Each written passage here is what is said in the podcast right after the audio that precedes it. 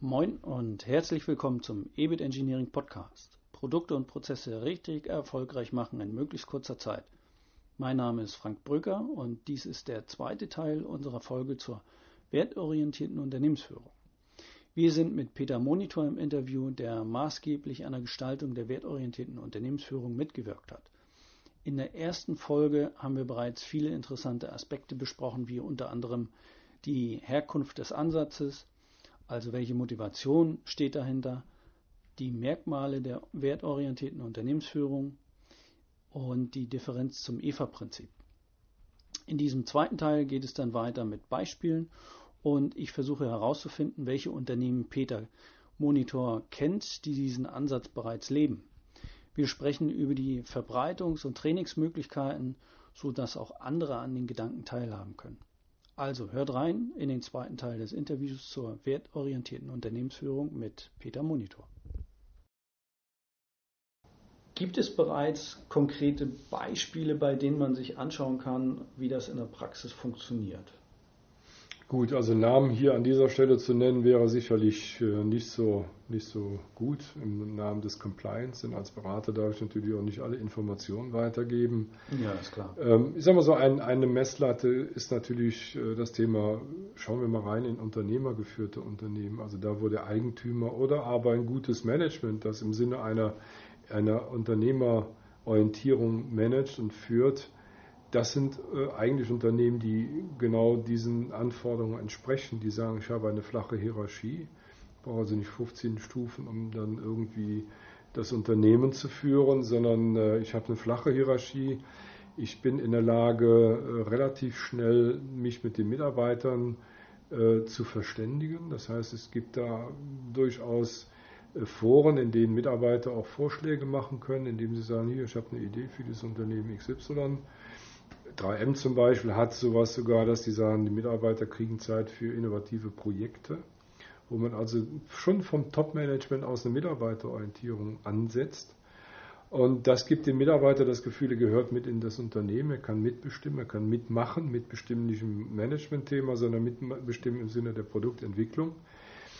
Äh, dann natürlich das Management zum Anfassen, also bei der Umsetzung der Unternehmensphilosophie und hier gibt es mal so ein Schlagwort, daran kann man es auch erkennen, vorleben statt vorlesen. Also Führungskräfte, die in der Lage sind, das, was sie sagen, auch vorzuleben. Also ein bisschen wie zu Hause in der Familie. Ja, genau.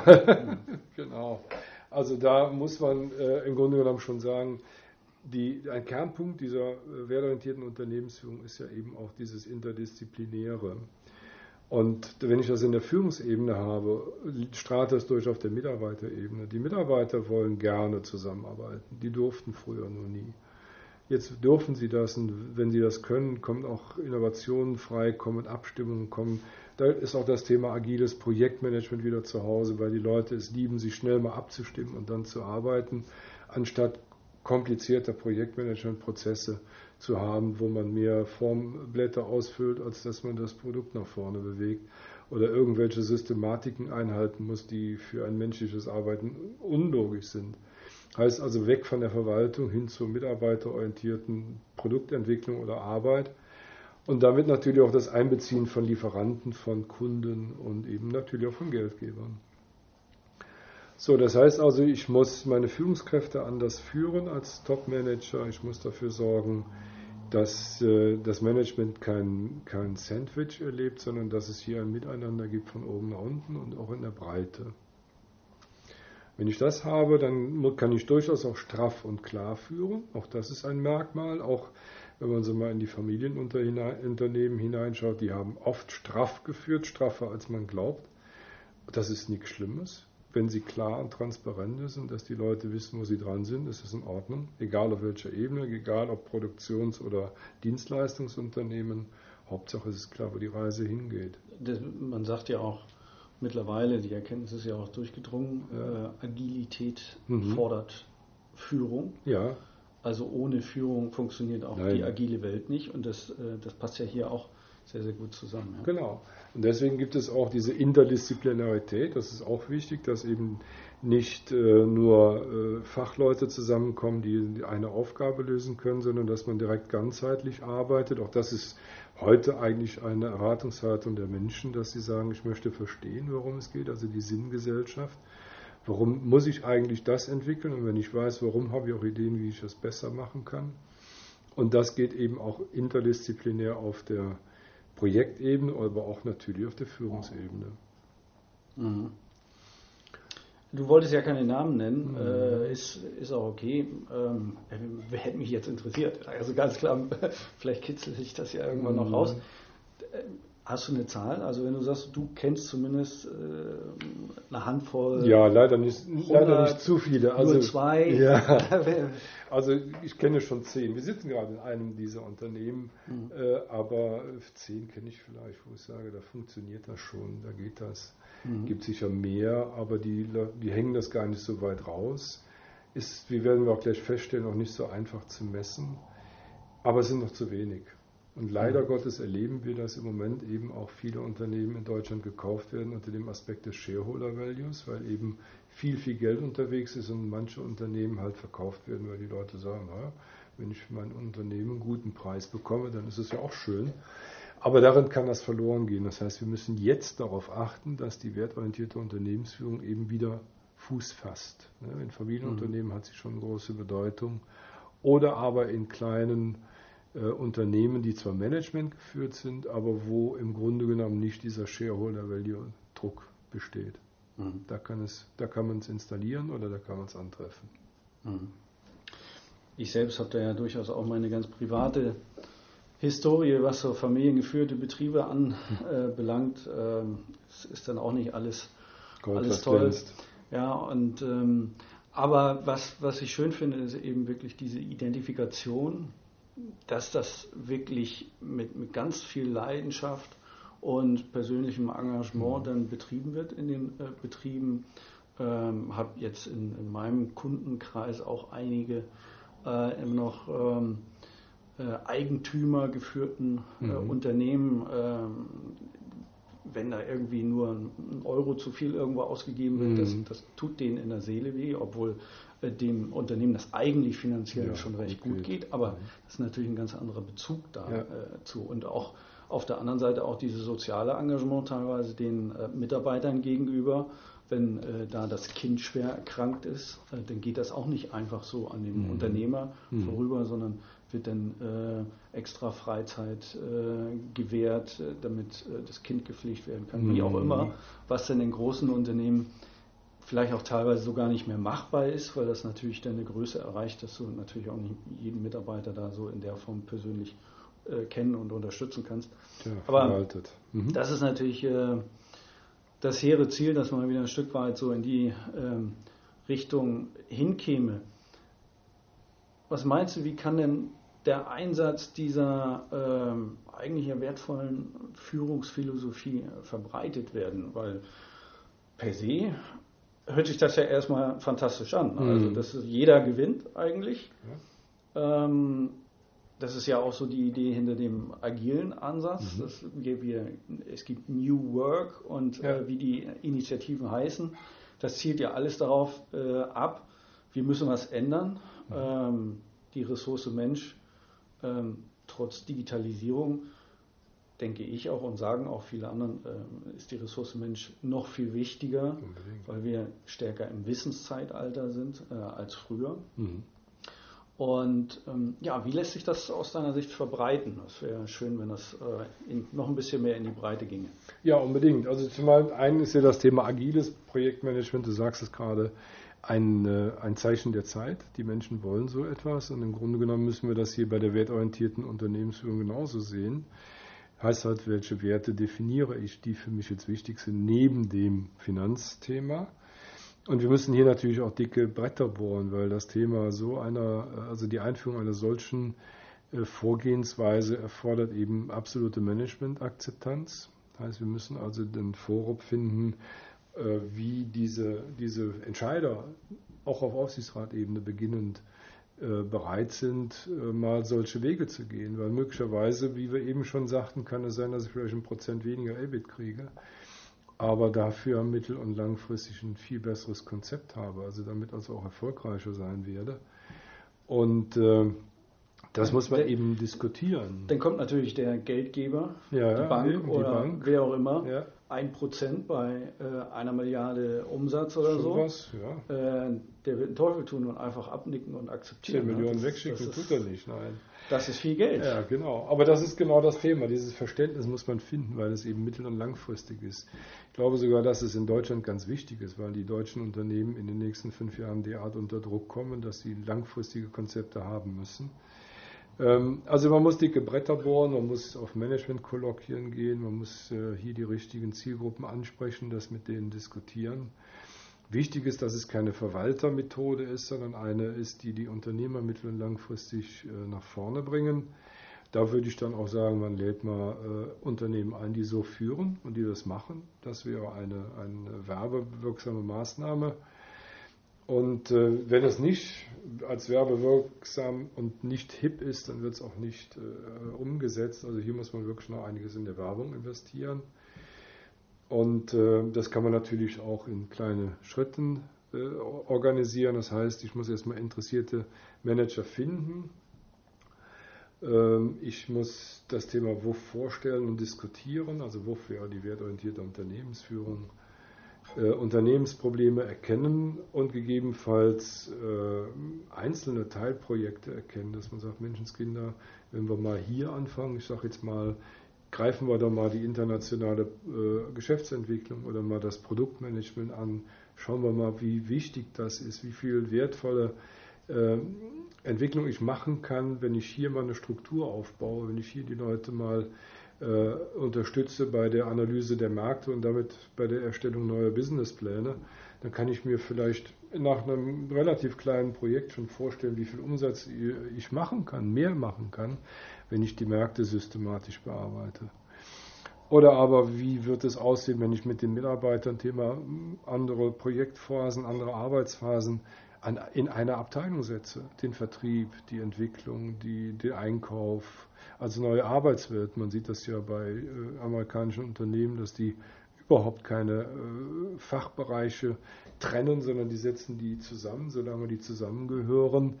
Die Mitarbeiter sind, können sich frei organisieren, die haben ein, eine Couch in, der, in, einem Büro und äh, Arbeitsbereiche, in denen sie Tag und Nacht arbeiten können, also neue Arbeitswelten, die dazu führen. Du meinst du die Big Four?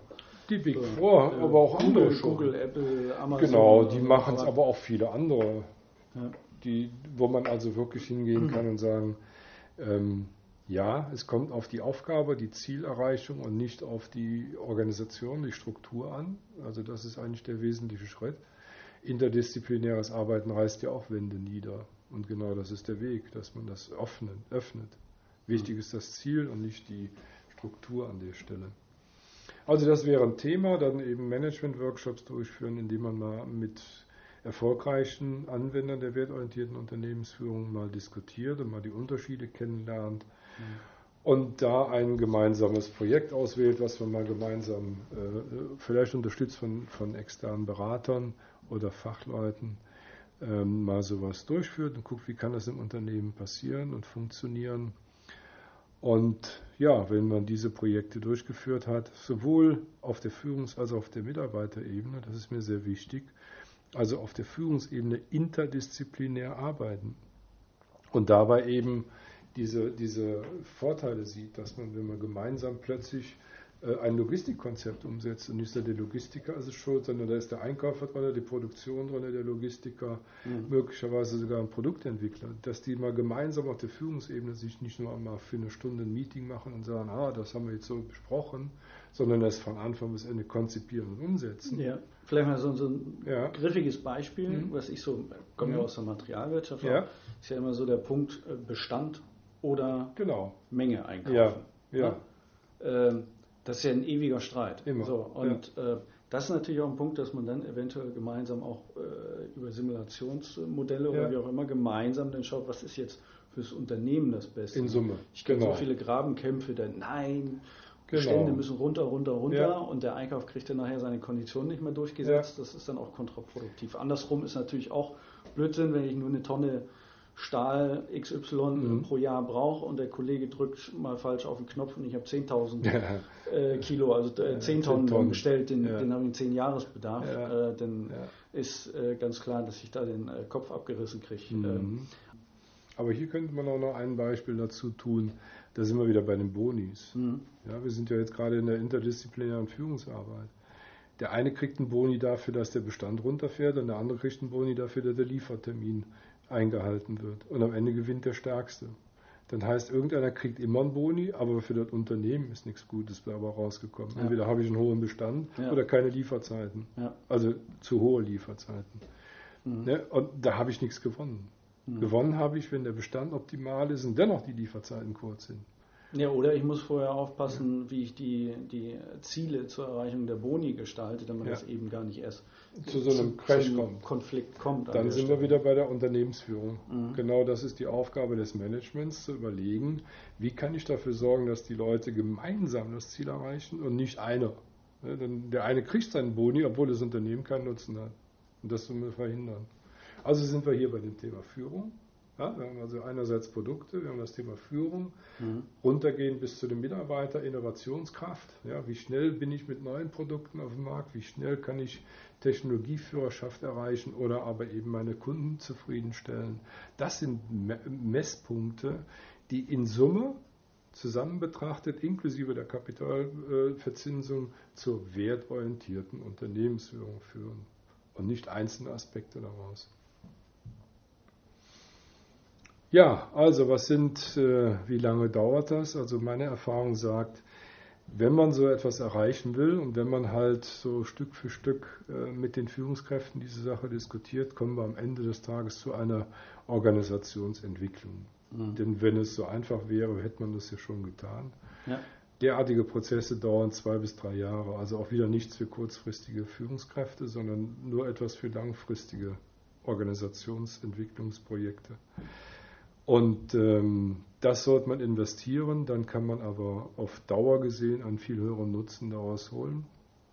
Es ist auch nicht so teuer, wenn ich das mit den Menschen mache, die im Unternehmen bin und nicht wieder eine Herrscher von externen äh, beschäftige, sondern es muss in der Führungsmannschaft mit den Mitarbeitern geschehen.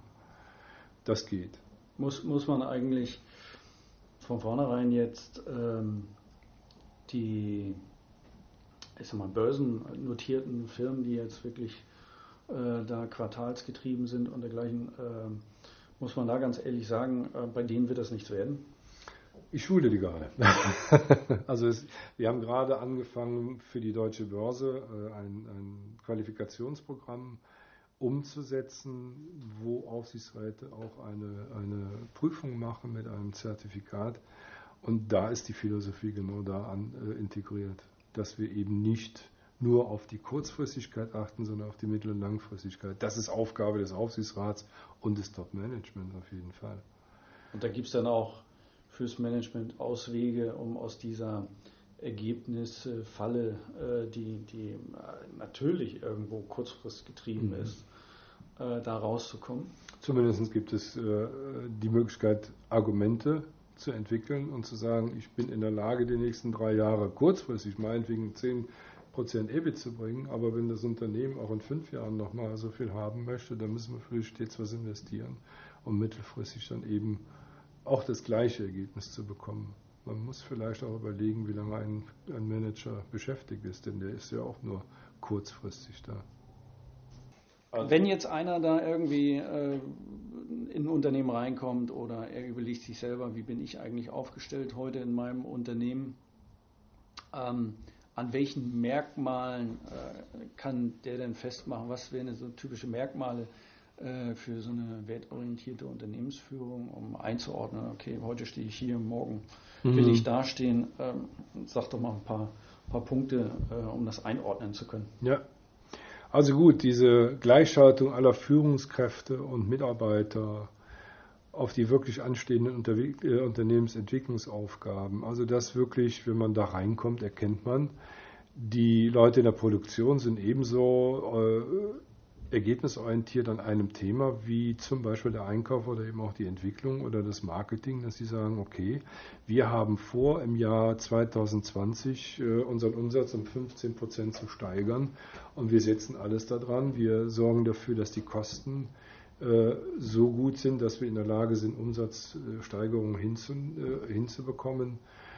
Man redet mit den Leuten und die sind alle auf einem Stream. Das Aber nicht Gleichmacherei in dem Sinne, ich, äh, das ist jetzt eine, ja. eine Soße, sage ich jetzt mal, ja, ja, ja, sondern, sondern wirklich, dass jeder das gleiche Ziel hat und genau, damit ganz seinen klar Beitrag dazu leistet. jeder äh, weiß, was er zu tun hat, um eben dieses Ziel zu haben. Ja, auch von sich okay. aus will, dass er da hinkommt und mhm. das versteht. Dann merkt man halt auch kurze Kommunikationswege äh, zum Top-Management bis hin zur Mitarbeiterebene. Also jetzt will ich nicht erreichen, dass der Top-Manager jeden Tag äh, Management bei Go-Around macht und dann eben jedem Mitarbeiter die Hand gibt und äh, das ist alles schön. Nein, das ist es nicht, sondern dass man die Möglichkeit hat, sich auszutauschen, auch die Angst verliert, dem Top-Management mal eine Info zu geben und zu sagen, Menschenskinder, habt ihr eine Idee gehabt gestern Abend, habt ihr was gesehen, wie sieht es aus, kann das was für unser Unternehmen sein? Und da haben wir ja heute Gott sei Dank auch Kommunikationsmittel wie die E-Mail und, und äh, Netze, die wir im Hause nutzen, also Intranet. Intranet, Chatsysteme. Genau, und, und die sind ja super, die das Management dann auch gerne nutzt. Und wenn das der Fall ist, ist das ein Merkmal. Transparenz über die wichtigsten Unternehmensentwicklungsprojekte, also jeder weiß, was da passiert, was für das Unternehmen wichtig ist und kann auch seinen Beitrag leisten. Wenn er nur weiß, ah, wir müssen das tun und hat nur seine eigene Produkt- Entwicklung oder sein eigenes Projekt vor Augen und alles andere sieht er nicht, dann kann er nicht dazu beitragen, das Unternehmen zu entwickeln, sondern er kann nur das tun, was er gerade selber tun soll und ob das gut ist, weiß er nicht, was, welchen Beitrag es leistet im Unternehmen. Was schwierig ist von der Gratwanderung, wie viel Transparenz. Trans, genau. Weil, weil alles, was die Mitarbeiter wissen, wissen das, da muss ich davon ausgehen, dass es irgendwo auch das Haus mmh, verlässt. verlässt. Gut, aber das kann man in, in äh, vernünftigen äh, Gesprächen führen. Man muss wirklich nicht alle Informationen rübergeben. Aber wenn man darüber reden kann und wenn man darüber reden lässt, dann ist es in Ordnung. Dann äh, kann man über gemeinsame Projekte reden, über Ideen austauschen, wie viel Cash man damit macht oder wie viele Marktanteile man damit macht. Das muss man ja nicht veröffentlichen. Aber man kann darüber reden und ich denke, dass es eine Sache ist, die daran erkennt man es. Mhm. Die Mitarbeitermotivation auch auf der Führungsebene, ich sage das aus dem Grunde, weil ich mittlerweile erlebe, dass in vielen Führungsebenen mehr Frust als Motivation herrscht, vorherrscht.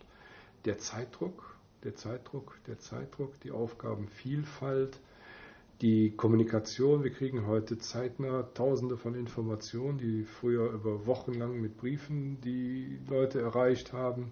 Heißt also, man muss äh, überlegen, wie man äh, mit Informationen umgeht und wie man die Mitarbeiter dafür belohnt, dass sie da gute Schritte nach vorne geben und damit eben auch die Mitarbeiter den Anreiz geben, nochmal solche gute Leistungen zu bringen. Also Mitarbeitermotivation nicht über Geld, sondern mehr über Führung.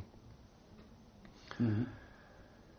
Und das, wie gesagt, auch auf der Führungsebene, weil da geht man manchmal auch davon aus, dass die Führungskraft einfach nur da ist, die Ideen, die man auf der Top-Ebene hat, nach unten weiterzubringen. Und äh, da muss man mal reinschauen. Da sieht man, dass das nicht so einfach ist. Da ist, wie gesagt, der Sandwich-Manager im Moment so das Stichwort. Das muss man abschaffen, weil da sind ja wichtige Transmitter. Mhm. Ja, weg vom Management-Squeezing. Das gibt es ja leider auch.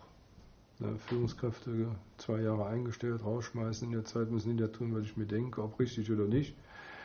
Das bringt nichts. Im Sinne einer wertorientierten Unternehmensführung ist das kein Schritt nach vorne. Das ist nur Sklaverei in, modern, in moderner Form. Das ist jetzt aber mal das große Schild, äh, was vor dem Aufsichtsrat hochgehalten wird. Genau. Ja. Der ist ja verantwortlich dann ja. für die Zeit, die der Manager da an Bord ist. Zumindest so ist der Aufsichtsrat auch aufgefordert, die realistischen Ziele mal zu fordern und dabei zu verstehen, was der Vorstand eigentlich will. Also diese Kommunikation zwischen Vorstand und Aufsichtsrat muss eigentlich, gehört mit dazu, muss eben auch in diese Richtung ausgerichtet ja. werden. Oder auch Beirat, ne? genau, Beirat, Gesellschafter, genau. Schön, okay. Also, ähm, wir können die Liste auch nochmal in den Shownotes äh, so ein bisschen äh, darstellen. Ähm, kann dann der Zuhörer auch nochmal ein bisschen nachlesen. Äh, was mich abschließend zu dem Thema noch brennend interessieren würde, dieses Thema Trainingsmöglichkeiten, äh, weil das gut kann man sich anlesen, man kann mhm. äh, da vielleicht auch äh, dich kontaktieren oder auch äh, wenige andere Kollegen, die da äh, Firmen sind und dann vielleicht sich coachen lassen. Mhm. Aber gibt es da darüber hinaus irgendwie Institute, gibt es Trainingsmöglichkeiten?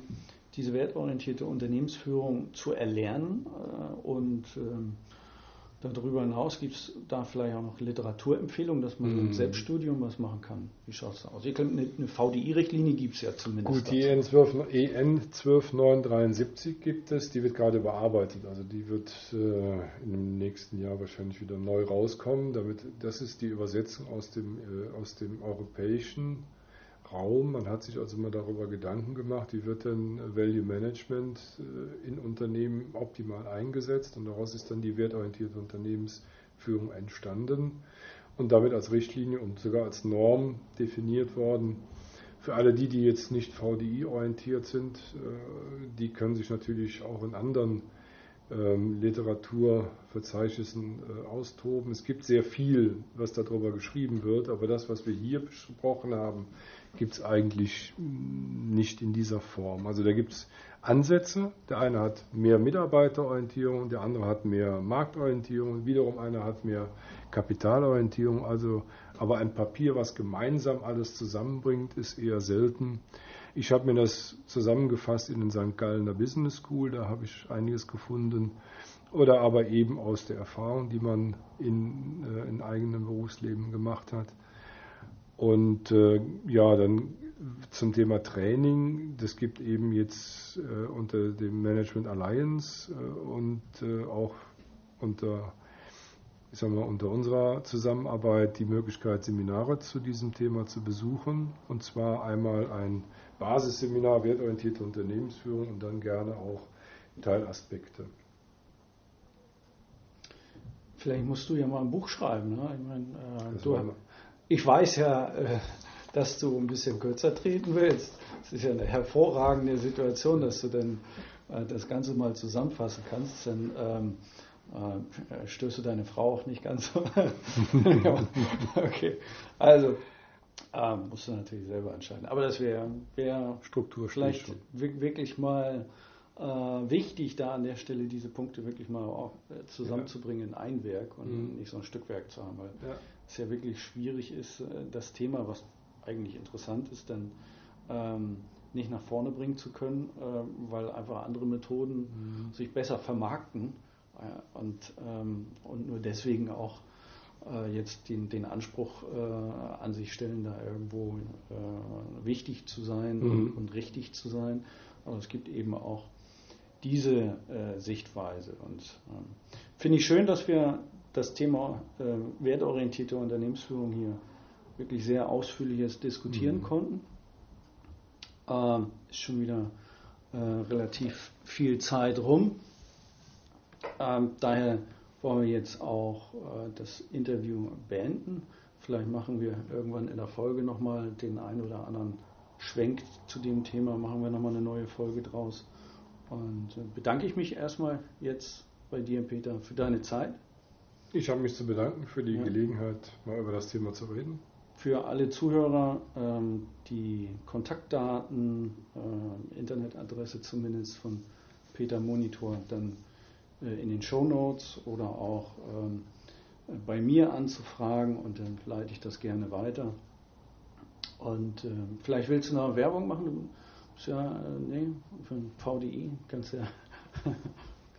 Gut, wir behandeln das Thema in, in kleineren Kreisen, ja, das stimmt. Also der VDI hat das Thema ja auf der Fahne. Und ähm, wir, das ist eine kleinere Gruppe, so eine kleine Splitterpartei, hätte ich beinahe gesagt, innerhalb des VDIs haben uns dieses Thema ähm, angenommen und werden da auch arbeiten weiter daran, es äh, noch besser, transparenter zu machen. Und äh, es finden jetzt demnächst auch kleinere äh, Kreise statt. Man findet das unter dem VDI in den Bezirksvereinen, dass man das Thema dann eben äh, auch weiter nach vorne bringt, auch gerne unter der äh, Teilnahme von interessierten Zuhörern. Ja, sehr gut. also alle dazu aufgerufen, nicht nur zuhören, sondern insbesondere umsetzen. Ansonsten bringt das alles nichts. Und äh, der erste Schritt wäre dann mitmachen in zum Beispiel Bezirksvereinen äh, des VDI oder auch anderen Kreisen. Ähm, auch dazu gerne Peter Monitor oder mich äh, kontaktieren. Äh, da können wir sicherlich dann auch äh, entsprechende Empfehlungen geben. Ja, also, wunderbar. Besten Dank. Vielen Dank auch. Ja, bis und eine gute Mal. Zeit. Jo, wieder. So, das war jetzt der zweite Teil des Interviews mit Peter Monitor. Ich persönlich kann mich sehr gut mit dem Ansatz identifizieren und denke, dass dies auch der richtige Weg für eine langfristige, erfolgreiche Zusammenarbeit mit Menschen ist. Ich habe aus dem zweiten Teil insbesondere mitgenommen, dass der Ansatz es wert ist, von einer breiteren Basis Unterstützung zu erhalten. Daher rufe ich gern auch dazu auf, sich an dem Thema zu beteiligen. Sprechen Sie mich oder auch Peter Monitor bei Fragen oder auch äh, dem Wunsch nach Mitarbeit an. Der Ansatz ist mit Sicherheit tragfähiger als der äh, doch sehr kurzfristig ausgelegte Shareholder Value Ansatz, der meist nur von Quartal zu Quartal schaut. Ich hoffe, dass es Ihnen gefallen hat und dass Sie wieder einiges für sich mitnehmen konnten. Links und äh, Informationen zu dem Thema finden Sie wie immer in den Show Notes. Alles andere einfach anfragen unter info at äh, ebitengineers.com. Bis dahin wünsche ich alles Gute und spannende Projekte. Ihr Frank Bröker.